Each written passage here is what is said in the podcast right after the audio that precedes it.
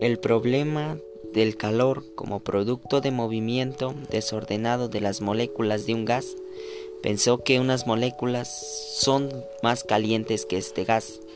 Maxwell atacó el problema de forma estadística y descubrió cómo se distribuyen las velocidades de las moléculas para cada temperatura.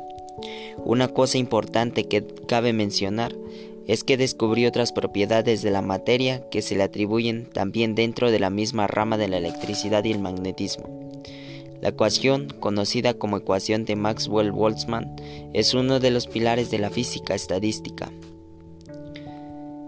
Estos estudios le llevaron a plantearse un problema imaginario que parecía contradecir uno de los principios sagrados de la física, el segundo principio de la termodinámica, Viene a decir este principio que dos cuerpos aislados a diferente temperatura, si se ponen en contacto, siempre pasará el calor del más caliente al más frío, y no al revés.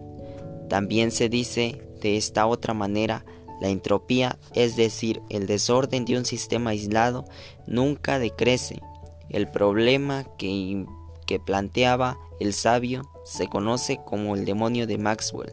Supongamos decía el sabio, que tenemos dos gases a distancia,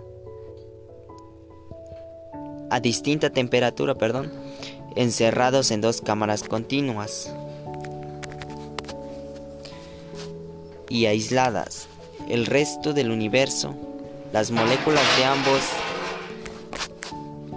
tendrían entonces distinta velocidad media.